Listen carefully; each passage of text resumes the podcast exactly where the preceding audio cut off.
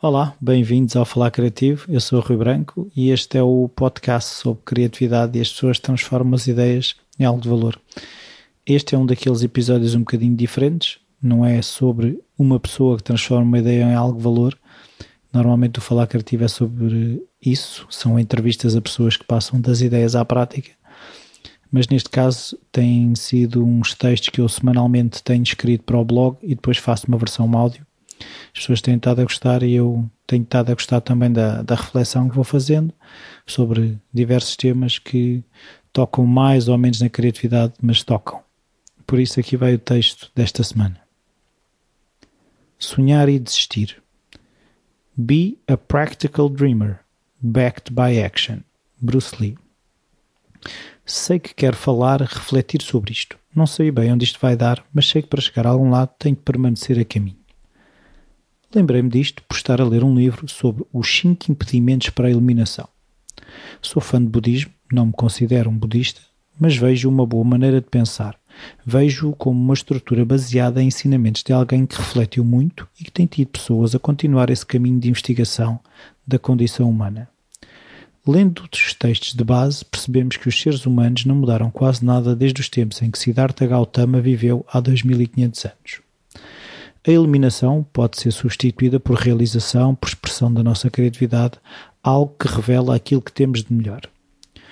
Um dos cinco impedimentos é a letargia, e no livro referem algumas causas: falta de motivação ou falta de propósito, por não ter alegria naquilo que decidimos fazer.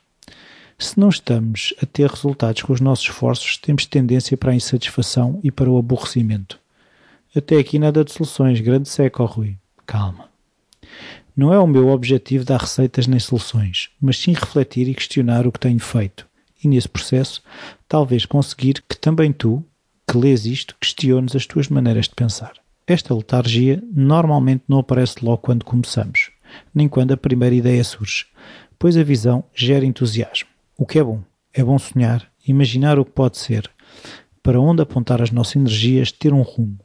Porém, no meu caso, costuma acontecer o tal aborrecimento quando essa energia de começar se dilui e nada parece estar a avançar. Já coloquei a coisa a andar, vou-me esforçando, o tempo vai avançando e pouco ou nada parece ter produzido frutos. Não sinto que esteja muito longe de onde comecei, mas no entanto estou cansado.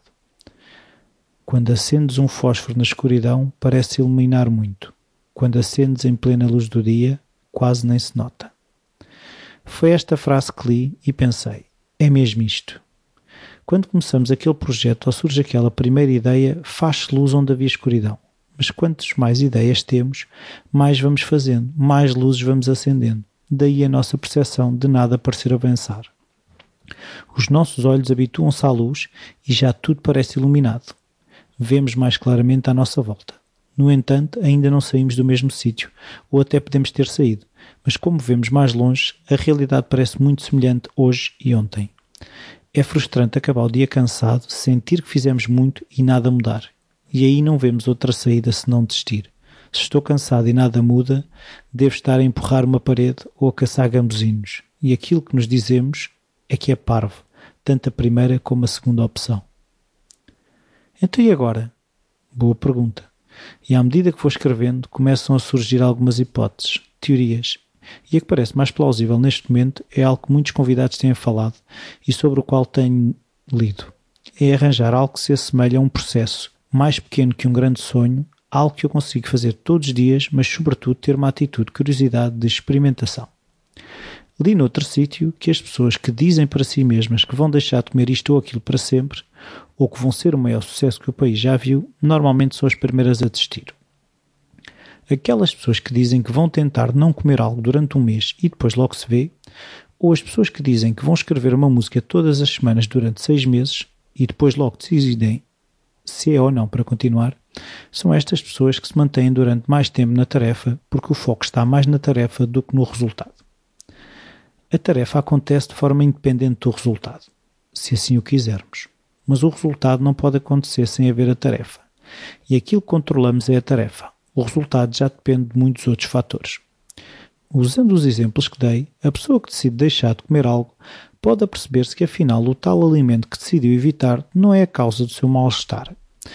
E a pessoa que escreve música não controla se as pessoas gostarão ou não da sua música. Mas uma coisa é garantida: a pessoa que decidiu evitar o alimento já sabe mais do que sabia antes de começar a sua experiência.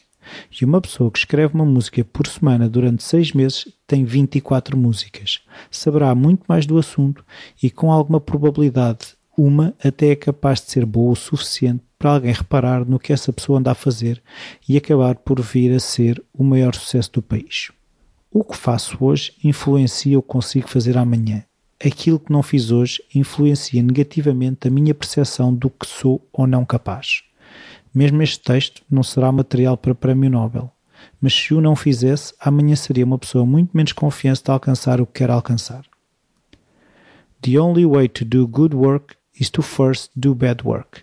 David Cadavy. E pronto, esta semana é isto.